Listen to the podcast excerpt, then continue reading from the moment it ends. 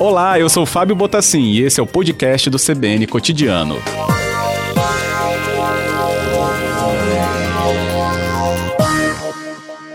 Boa tarde, doutor Ronaldo. Obrigado por nos atender. Boa tarde, Fábio. Boa tarde a todos os ouvintes da CBN e agradeço a oportunidade por poder falar dessa doença tão devastadora do mundo hoje. Pois é, doutor Ronaldo, justamente pela sua atuação e pela sua vivência, né? A gente pode falar sobre esses aspectos aqui com o nosso ouvinte. Primeiro eu queria começar é, falando justamente sobre a sua vivência. É, já falamos né, que o senhor atua no hospital e, como tal, deve estar lidando né, com os pacientes. Mas houve justamente o um momento em que o senhor é, acabou contraindo a Covid, doutor? Perfeito. Eu acabei contraindo o coronavírus, né? E os sintomas se iniciaram. É, e é assim, uma doença realmente muito ingrata. Às, às, vezes nós pensamos que é algo que sempre vai acontecer com o outro, né? E nunca conosco mesmo. Mas é, pela gente, por a gente ter a vivência dentro do hospital, e eu principalmente por atender vários é, funcionários e pacientes com sintoma, acabei adquirindo a doença. Uhum. E os uhum. sintomas, assim, iniciais, eles começam com uma dor de cabeça, tipo um peso. A sensação é como se nós tivéssemos uma pedra na cabeça, entendeu? O corpo, ele dói todo, certo? E muita indisposição.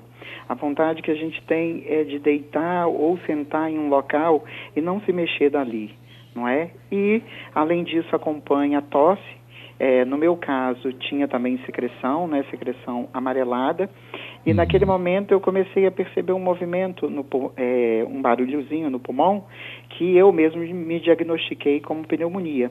E comecei a me tratar, não é? E isso acabou evoluindo e se agravando mais com a falta de ar. Aí foi um momento crítico da minha vida, foi o um momento que eu precisei de ser internado em uma unidade de terapia intensiva porque a falta de ar era muito intensa. Era uma tosse incontrolável, parecia a sensação que eu tinha é que o meu pulmão estava na minha garganta, entendeu? Com aquela tosse forte e Nossa. além de uma febre, certo? E era um sintoma assim muito intenso. E eu lembro que eu cheguei no pronto socorro do hospital e eu já não consegui, conseguia mais ter uma visão nítida das pessoas. A minha visão já estava embaçada, porque a minha oxigenação no sangue já estava baixa, chegou a 79%. E naquele momento que logo colocaram a máscara de oxigênio no, na minha face, né, no meu rosto, no nariz, que eu comecei a inalar, Três minutos depois, eu já estava sentindo melhor a respiração, eu já conseguia ver pessoas que eu conhecia dentro do hospital com mais nitidez, entendeu? E aí, mas ainda com bastante falta de ar, aonde eu fui conduzido para UTI. Não é fácil, é um momento difícil para o ser humano encarar. E nós, principalmente, que somos da saúde, é mais ainda, porque o meu medo era, meu Deus, será que vai ser agora que eu vou ser entubado?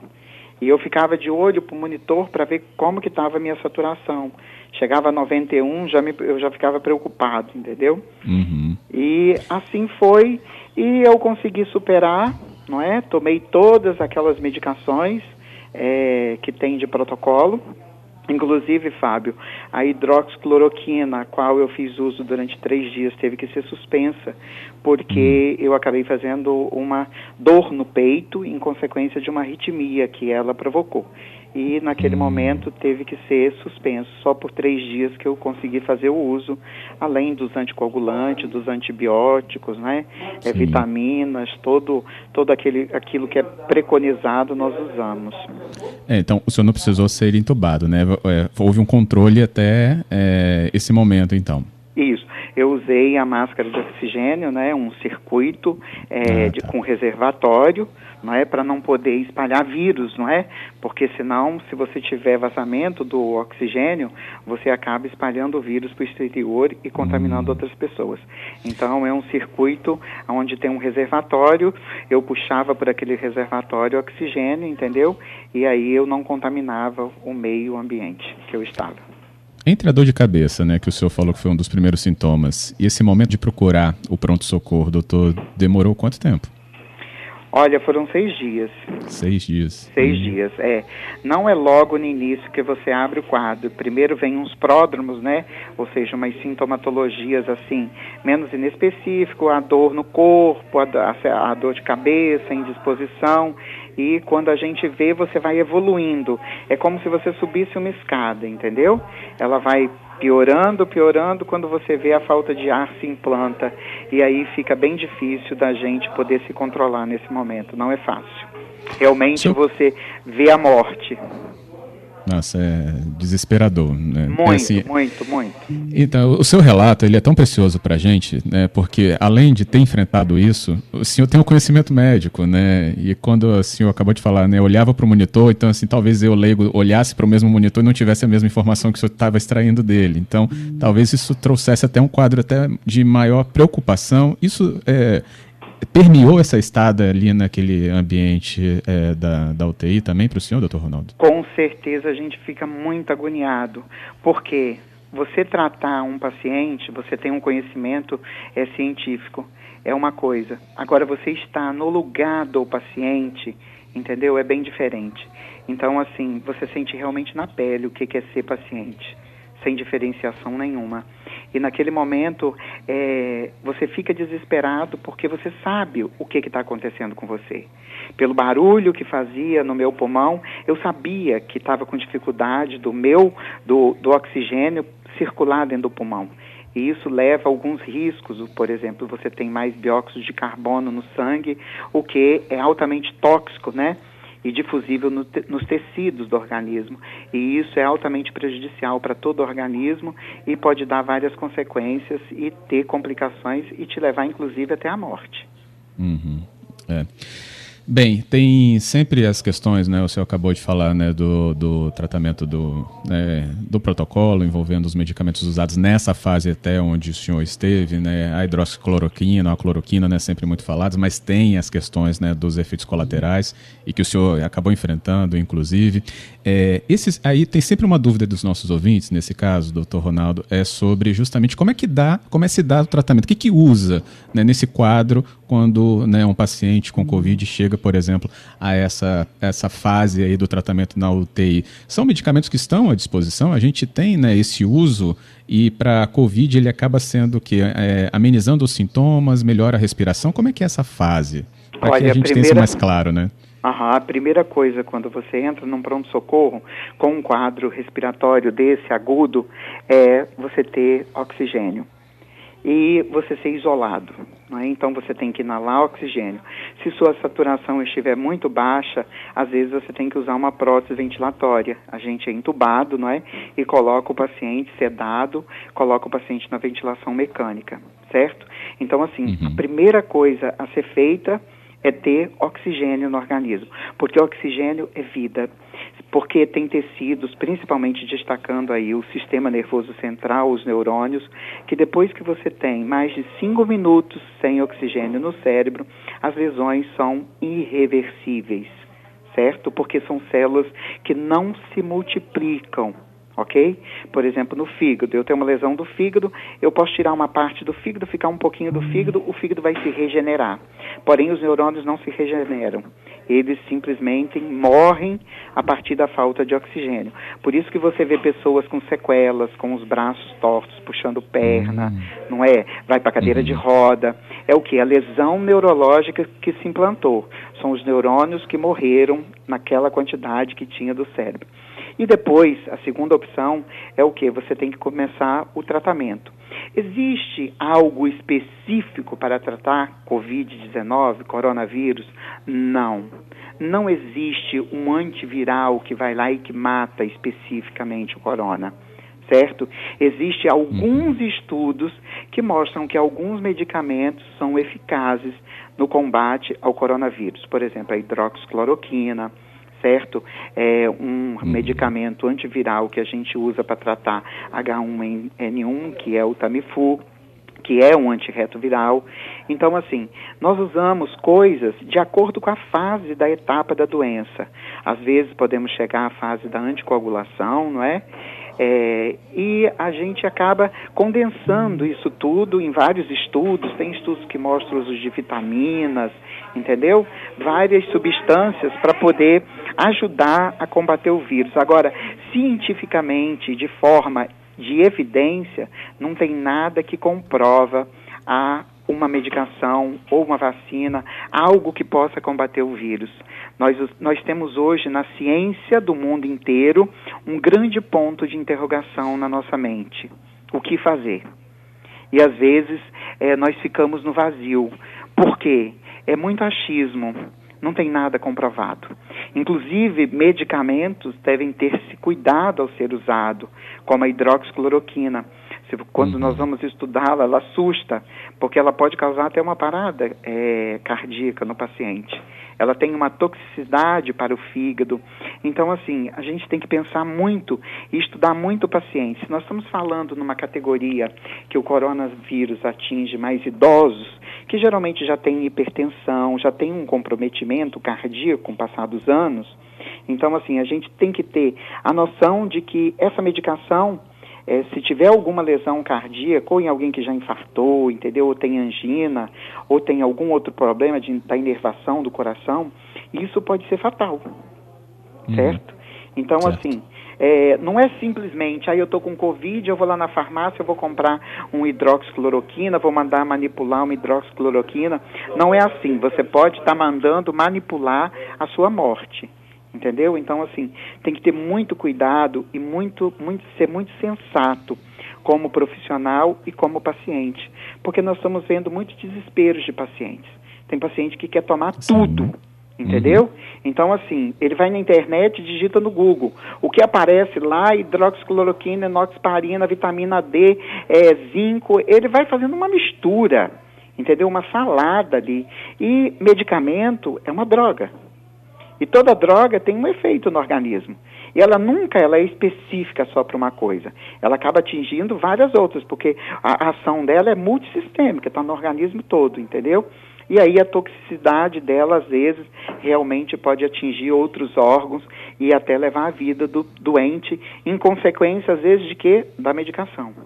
Então, assim, tem que ter muito bom senso. Eu trabalho numa UTI só de Covid e a gente tem que pensar muito antes de prescrever um doente. Por isso, a gente tem que estudar todos os dias para poder ter, no mínimo, quando o paciente, o paciente chega, uma conclusão do que você vai fazer.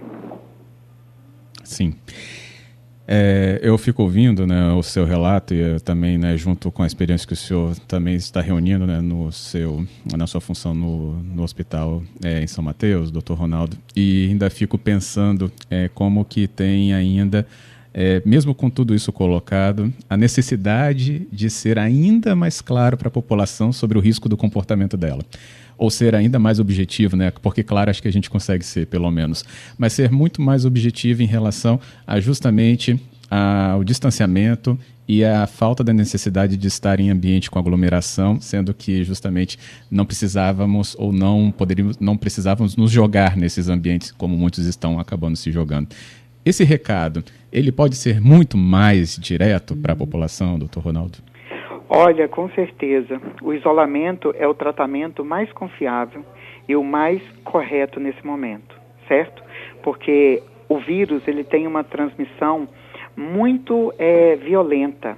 É muito fácil adquirir Covid, coronavírus. Então, assim, ele está no ar. Você respirou, ele entra nas suas vias respiratórias, ele já começa a se multiplicar ali nas fossas nasais, na boca, na orofaringe, né? E já pode descer para o pulmão, inclusive pode atingir até engolindo, né? Na boca, você pode atingir até o gastrointestinal. Tanto é que às vezes tem pacientes, a maioria desenvolvem diarreias, outros uhum. desenvolvem constipação intestinal. Cada paciente evolui de uma forma, há uma diferenciação muito grande de cada sintoma em cada paciente. Porém, algo importante, esse é o tratamento que você falou mais seguro, é o isolamento. É o isolamento, infelizmente, de gente. É o isolamento de você ficar sozinho, entendeu? Justamente para não ter contatos não é uma coisa assim que a gente acha pesado, né? Poxa, viver sozinho, que triste isso, não é? Chegar em casa, ficar só. Eu, por exemplo, fiquei 14, 14 dias afastado, no quarto, entendeu? Trancado, sem ver ninguém simplesmente batiam na porta e lá estava a minha água, lá estava a minha refeição. Eu abria a porta, abria a minha refeição, pegava é, a minha comida, entendeu? Me alimentava, tomava os líquidos, sucos. Assim, é muito triste, é depressivo para o paciente, falando assim, como como médico e como paciente também, porque Sim. é triste o sofrimento do isolamento é triste para todo mundo, porque ele é muito depressivo, entendeu? Mas você tem que ter essa escolha, não tem outra saída, infelizmente. E tem gente ainda que não acredita. E mais, Fábio, eu digo que talvez essas pessoas um dia acreditarão. Mas acreditarão, sabe como? Perdendo grandes pessoas de importância nas suas vidas, como pai, mães, grandes amores que infelizmente vão pagar com a vida, certo? E às vezes uma negligência sua mesmo, porque você não acreditava, mas você se contaminou, não se cuidava, se contaminou e levou para dentro de casa. Às vezes contamina seu pai, sua mãe, que é mais idoso, porque tem muita gente que não acredita na máscara. Tem muita gente que não acredita no isolamento social. Sabe, no início da pandemia, quando começou lá na China, eu disse: isso vai ser uma mera gripe como H1N1, vai ter uma Doutor onda. Ronaldo, eu vou ter que pedir para o senhor me contar isso melhor depois do repórter CBN. É só ficar na ponta da linha, tudo bem? Ok, ok. De volta então ao nosso cotidiano, ao vivo com você, nesse dia 16 de junho de 2020, terça-feira, recebendo o nosso convidado da tarde, Dr. Ronaldo José Tomazini, diretor clínico do Hospital Estadual Roberto Silvares, em São Mateus, que gentilmente nos atende nos conta sobre a sua vivência profissional no enfrentamento à Covid, na unidade em que ele atua, né, no norte do Espírito Santo, mas também pelo que enfrentou como paciente, ele que teve né, a contaminação por Covid e chegou até estar em UTI. Bem, e antes do repórter CBN, eu questionava o Dr. Ronaldo sobre o momento do alerta à população para ele ser cada vez mais objetivo né, e direto. O Dr. Ronaldo nos falava, né, inclusive, passando por ali, né, da sua experiência em leito, tendo que ficar realmente isolado, só recebendo ali o mínimo de contato possível, inclusive dos funcionários né, do hospital, mas também lembrando sobre a eficácia do distanciamento, né, do nosso isolamento para se preservar para não se contaminar ou para não se colocar em risco né, em relação à Covid. E aí entrou um tópico da máscara que o senhor ia citar, né, sobre aquele momento que começou a se falar um pouco mais da máscara, não era isso, doutor Ronaldo? Perfeito. Nós estávamos falando da forma de prevenção, não é? Que é a Isso. forma mais segura hoje, que é o isolamento, não é? E o uso de máscara e, além disso, álcool a 70%. Mas, enfim, quando isso não acontece, simplesmente a gente é, coloca vidas em riscos, vidas que às vezes são perdidas, né? Cada um tem sua história, sabe, Fábio? Eu lembro, eu fui fazer um plantão há uns dias atrás e eu encontrei um senhor que infelizmente ele foi a óbito. E é, conversando, ele ainda estava conversando com a gente, ele interagia. Ele, quando eu entrei dentro do, do apartamento, ele começou a chorar e disse: Doutor, eu estou aqui há seis dias. Eu estou muito triste porque eu estou com muita saudade de uma pessoa. Eu disse: Quem é? Do, seu, do grande amor da sua vida? Ele me disse: Da minha neta. E aí me mostrou seu, seu braço no deltoide, não é? No braço onde estava tatuado o nome de sua neta, Valentina. E aí ele continuou chorando e falou, doutor, ela tem três anos, mas eu tô com muita saudade dela. Como ela tá me fazendo falta. E eu não sei como que eu vou sair daqui. Mas uma coisa eu tenho certeza que eu vou dizer. Eu sempre vou amar minha neta. Então, assim, são histórias de perdas, não é? Que ficarão registradas para sempre no subconsciente de cada um que perder alguém que você ama. Não é? Então, assim, uhum. é muito triste, é muito sofredor toda essa história. É sofrido como profissionais de saúde, seja você um motorista de ambulância que está colocando sua vida ali à disposição para poder conduzir um doente de Covid, seja o técnico de enfermagem, o enfermeiro, o fisioterapeuta, que é um profissional muito importante, tem que fazer fisioterapia quando está com sintomas é, pulmonares exacerbados, sintomas respiratórios exacerbados, tem que fazer muito, muita fisioterapia. Às vezes a gente tem que manter o paciente deitado de barriga, barriga para baixo para melhorar a saturação dele, que a gente chama de pronação. Uhum. Então, assim, são muitas histórias. A gente tenta tudo hoje para fazer o melhor efeito possível. Mas assim, a gente não tem nada com 100% de garantia nas mãos que nós possamos bater o martelo e dizer isso é eficaz, isso mata o vírus, isso resolve, entendeu? Isso vai fazer o paciente a realmente sair daquela infecção e sem sequelas. Porque as sequelas ficam, tá? Isso é importante também relatar. Eu hoje, eu dei plantão na UTI ontem e fui subir a rampa do hospital de dois andares. Eu chego na UTI cansado, coisa que não acontecia antes. Uhum. É? Hoje eu sou dependente de uma bombinha. Eu uso uma bombinha de manhã e de noite, justamente para poder evitar essa falta de ar que me dá, certo? E de vez em quando ainda uma tosse, um pigarro na garganta. Então, assim, é muito sério, minha gente. Nós temos que ter consciência desse momento, entendeu? Viver isso como se fosse um fato é, de um acontecimento que pode amanhã ser você, entendeu? Sim. E assim, você pode estar amanhã nesse, nesse lugar, entende? E assim, a população, tem muita gente que tem dificuldade de aceitar o Covid. Às vezes, até aqui no hospital mesmo, a gente é questionado. Não, eu não quero que coloque a Covid na declaração de óbito. Por quê? Existe um protocolo para poder se enterrar um paciente com Covid. O caixão é lacrado, não é? Hum, a funerária sim. tem todo um preparo. A gente coloca o corpo dentro de dois sacos de lona, com um fecheclé de baixo em cima tranca ali o paciente, né? Justamente para quê? Para que vírus nenhum se evapore ali nas secreções que o paciente vai soltando, uhum. né? Então, assim... É, então, esse pedido esse pro... existe da, de familiares? O senhor já se deparou existe, com isso, então? Existe, existe. Existe pacientes que questionam a gente, eu não quero que coloque Covid, mesmo com um teste positivo, entendeu? Tem pacientes aí que diz, é, minha mãe, nós temos um critério para preencher uma declaração de óbito. Então, assim, a gente segue aquele critério. E o Covid, ele faz parte daquele critério do preenchimento.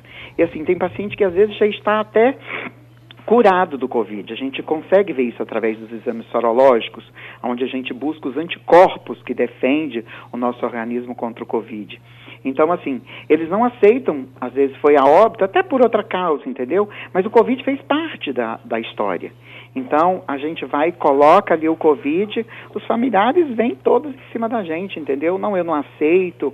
E como é diretor, tudo acaba na sala do diretor, uhum. não é? E acaba questionando a gente, mas faz parte da história da doença, das doenças que o paciente tem, entendeu? Então, assim, tem que pôr, e o, e o protocolo tem que ser seguido o protocolo Sim. do Ministério da Saúde, onde é lacrado e, e, o caixão, a urna, né?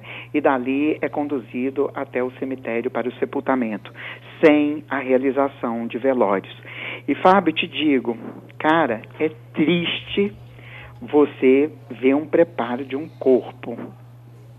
A funerária fazendo, lacrando o caixão, a urna, certo? E dali vai direto para o carro da funerária e os familiares no pátio do hospital dando um adeus a um carro. A um carro. Com uhum. alguém que está ali dentro que é um parente deles, ou um conhecido, ou um amigo, entendeu? Então, assim, é triste, meu irmão, você ver os familiares chorando no pátio do, do hospital, dando esse adeus, uhum. entendeu? Porque, assim, não é uma forma é, de você fazer uma despedida de quem você ama, não é? E a gente tem que seguir esse critério, porque senão se contamina muita gente se tiver um caixão aberto, um velório. Independente, às vezes tem paciente que diz o seguinte: ah, mas eu quero fazer o velório, eu não abro o caixão, só coloco no vidro, é, deixo um vidro. Independente disso, se tiver vidro, se não tiver vidro, não importa entendeu? Tem que ir direto para o cemitério o sepultamento, certo? Não pode ter velório, porque ali acaba evaporando o vírus, apesar dele estar dentro de dois sacos de lona, e isso aí vai se espalhando no ar e pode contaminar outras pessoas. E mais vítimas nós vamos ter. E é tudo que nós não queremos, é justamente mais doentes. Porque não está uhum. fácil enfrentar isso. Está sendo penoso é. e doloroso, muito triste. Não, penoso e doloroso, com certeza. Acho que com os seus olhos, né, acompanhando isso e a gente tendo a oportunidade de conhecer mais, justamente é, com essa conversa, fica, acho que tudo muito mais, é, muito mais sensível ainda nesse sentido, doutor Ronaldo. É... é, e o povo tem que ter essa sensibilidade. Hoje, por exemplo, um médico nosso aqui do hospital, da nossa UTI, infelizmente teve que ir para a UTI, uhum. sabe? Ele está desenvolvendo a forma mais grave da doença e está na UTI. Então, assim, é muito triste nós vermos isso. Nós estamos falando de um jovem que até uma semana atrás estava dentro do hospital justamente para salvar esses pacientes. E ninguém vem para o hospital pensando que vai pegar uma doença, entendeu? Você vem para o hospital feliz, pensando que você vai salvar vidas, que você vai cumprir com a missão que você teve como pessoa e como ser humano, não é? Para cuidar de outros seres humanos. E, infelizmente, ver hoje um colega, entendeu? Um jovem, não é? De menos de 40 anos ser acometido pela Covid e estar num leito de UTI é muito triste. Então, assim, nós não queremos isso para ninguém. E é por isso que eu reforço: nós temos que nos cuidar. Senão, nós não suportaremos é, o boom que vai ter de doentes, porque é muita gente contaminado. Depois que se liberou o isolamento social, aumentou-se muito o índice de contaminação. Então, assim, tem que pensar antes de agir e pensar em pensar em alguém que possa estar próximo de você, em pensar em alguém que você ama, que você quer do seu lado e não distante para sempre ou toda a vida. Isso mesmo. Bem, é, nosso tempo vai correndo bastante aqui, doutor Ronaldo, é, mas hoje eu acabei abrindo o programa falando sobre é, o que se apresentou ali no estudo né, de Oxford sobre a dexametasona, não sei se uhum. o senhor teve tempo de analisar ainda, né, com as informações necessárias, mas a Sociedade Brasileira de Infectologia até se posicionou dizendo que é, é finalmente temos boa nova, né, uma parte da, da nota que eles soltaram hoje. É, isso já, já teve, você teve contato com algum, de alguma maneira com essa análise e isso está apontando mesmo boas novas, pelo menos para porque o que a gente entendeu foi para os pacientes em estado mais grave, né? Justamente os números apontaram que houve menos mortalidade é, em determinados quadros, né? Um terço pelo menos. Perfeito. Sim, com certeza é positivo. Inclusive eu dei plantão na UTI essa noite e eu iniciei para dois pacientes que eu admiti. Então, assim, realmente depende da fase da doença. O que, que é o, o dexametasona? Ele é um corticoide, um mineralocorticoide, certo? Então, ele tem ação, é o anti-inflamatório mais potente. O corticoide é o anti-inflamatório mais potente que nós temos no mundo, certo? E se eu tenho um processo inflamatório, com certeza ele vai agir é, em cima daquela, a, a, daquela inflamação certo? Inibindo várias substâncias que causam inflamação. Então, assim, é viável não só a dexametasona, como outras, a metilprednisolona, não é? A prednisolona. Então, assim, são corticoides e anti-inflamatórios que nós podemos usar que tem confiança. Eu já prescrevi anteriormente a metilprednisolona e ontem eu comecei a prescrever a dexametasona. Mas, assim, a gente vê que é muita coisa nova num mundo que é ainda desconhecido. Certo? E que tem tanta urgência, né? E que tem tanta urgência, porque nós uhum. estamos perdendo vidas, não é? Então, cadê uma vacina? E se você for ver, ver Fábio, o relato, é, que você foi estudar a história do vírus, do Covid, ele surgiu em 1960, justamente na China, e depois teve é, um outro acometimento na Europa. Então, assim, nós não estamos falando de um vírus novo, não é? Novo porque atingiu o mundo todo, mas a história dele é muito antiga. E assim, o mundo todo, nós estamos falando de, de primeiro mundo, não é?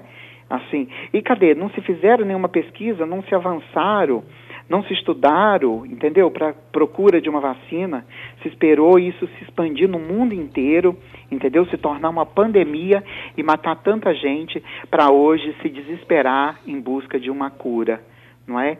Então, assim, é, realmente a saúde, o mundo, o primeiro mundo deixou muito a desejar, não é? Então acho que a gente tem que investir em profilaxia, de prevenção, certo?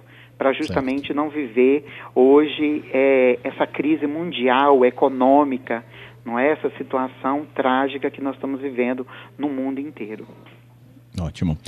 Bem, é, eu só tenho agradecimentos a fazer, mas eu queria registrar aqui, os ouvintes eles acabaram fazendo observações, e claro. uma delas para a gente terminar é do Marcelo, ele fala, Marcelo Raposo, saudações a Dr. Ronaldo, salvou minha vida e da minha esposa em 2008 no Roberto Silvares, vítima de um acidente de carro. Homem abençoado que tem a gratidão da minha família, muito feliz por vê-lo recuperado. É o Marcelo, doutor. Que bênção. A gente fica feliz. Eu lembro deste paciente. Realmente é, foi uma situação complicada de um acidente e nós ficamos um sábado a noite todo toda ali é, persistindo, apostando na sua vida e ele conseguiu superar. Ele está aqui ouvindo a gente. que, que benção. Um abraço, Marcelo. Que bom. Doutor Ronaldo, muito obrigado. Acho que, como eu disse, é né, tão precioso o seu relato aqui para a gente, tão esclarecedor também sobre nesse momento da doença. Nossos microfones estão abertos, assim que o senhor também tiver novas informações a acrescentar ou orientações a dar, estamos atentos aqui. Muito obrigado mesmo. Boa recuperação com ainda esses sinais que o senhor falou que ainda tem, né? Mas justamente o panorama tão positivo, né, depois de tudo que foi enfrentado perfeitamente. É, eu que agradeço a oportunidade em nome do Hospital Roberto Silvares, da Secretaria Estadual de Saúde. E quero dizer que nós estamos aqui para ajudar, não é? Sempre para servir, porque o ser humano que não nasceu para servir realmente não serve para viver. Esse é o objetivo de quem é humano. Eu agradeço a oportunidade. Um abraço a você, Fábio, e a todos os ouvintes. Mais uma vez, obrigado. Bom trabalho, diretor. Obrigado.